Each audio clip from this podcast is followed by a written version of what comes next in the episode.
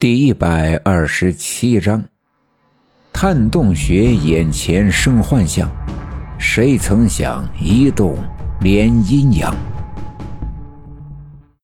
刘家镇是个山沟，地势不高也不低，一般人家打水井三丈左右，便也能安安稳稳的打出水来。不过打水井可是个技术活有的人家打在了水脉上。一丈不到就能涓涓的冒出水来，而有的人家三丈多的水井打了两三眼，不是遇上个大的石头堵住了去路，就是避开了水脉，怎么也打不出水来。在刘家镇的人的说法里，一家打水井是否能顺利出水，很大程度上取决于这家人的人性。那些鸡鸣狗盗、小肚鸡肠的人。往往很难顺利的打好水井。老郑祖辈传的就是打井人，据说他爷爷的爷爷是满清时候专门挖古墓盗珍宝的，一辈子专靠挖地道为生。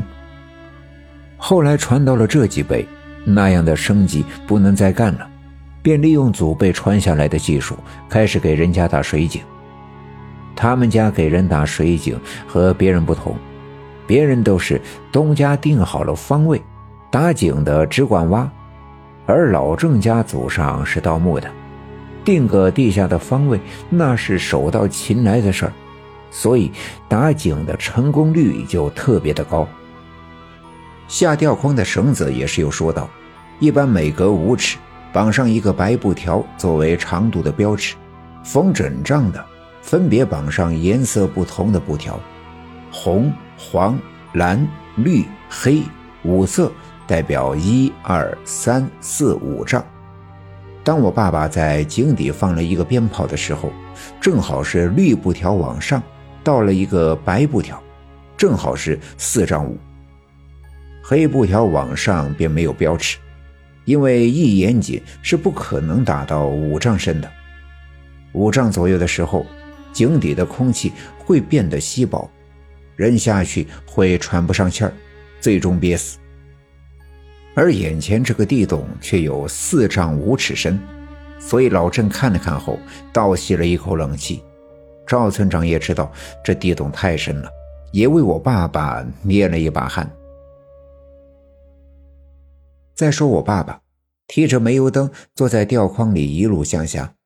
之所以用煤油灯而不是用手电筒，原因有二：第一是煤油灯照亮的是一大片区域，不像是手电筒那样只照到眼前的一块这样在井里的人不会感到心里头的压抑；第二，也是最主要的，洞太深了，空气稀薄，所以要用明火的灯来探测是否有空气。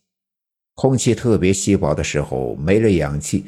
灯火会熄灭，这时候便不能再往前走，否则人会窒息而死。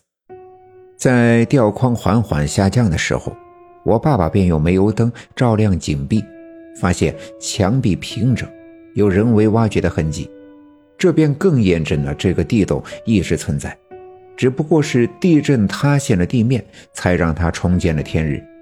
到了井底。在别在腰间的小布口袋里摸出一个鞭炮，从煤油灯玻璃灯罩的上口处把引线点燃，呲啦啦的发出一串火光后，啪的一声爆炸，给上面的人传递一个平安的信息。尽管我爸爸并不像老郑一样，可以根据绳结准确的知道地洞的深度，但单凭绳子降落了这么久，也能猜出。这比一般的水井要深得多。可奇怪的是，这么深，煤油灯却着得正欢，一点也没有缺少空气的意思。给上面的人报信儿，我爸爸便从身子上背着的背兜里拿出一团毛线，这便是平常女人们织衣服用的毛线。把线头找出来，绑在吊筐上，再把线团放进兜子里。这样线团便会随着人往前走，慢慢的放线。万一人钻来钻去的迷路了，便可以顺着毛线绳找回来。洞底下还算平坦，我爸爸把煤油灯举高，眼前的一切都看得清楚。就在眼前，便有一个横向的洞口，一人多高，黑洞洞的，看不到里边的样貌。我爸爸在环视了一圈，也只找到了这一个洞口，便慢慢的迈步往里走。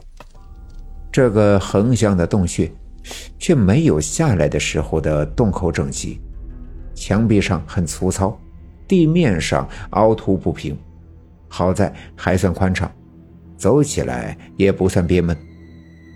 往里走了一阵子，洞开始蜿蜒起来，东拐西拐，越来越狭窄，令人感到压抑。我爸爸看了看煤油灯的火焰，火焰依旧燃烧得很欢快，看来这里面不缺氧气。于是便继续往前走，又走了一阵子，前面突然豁然开朗起来，脚下的道路越来越宽敞。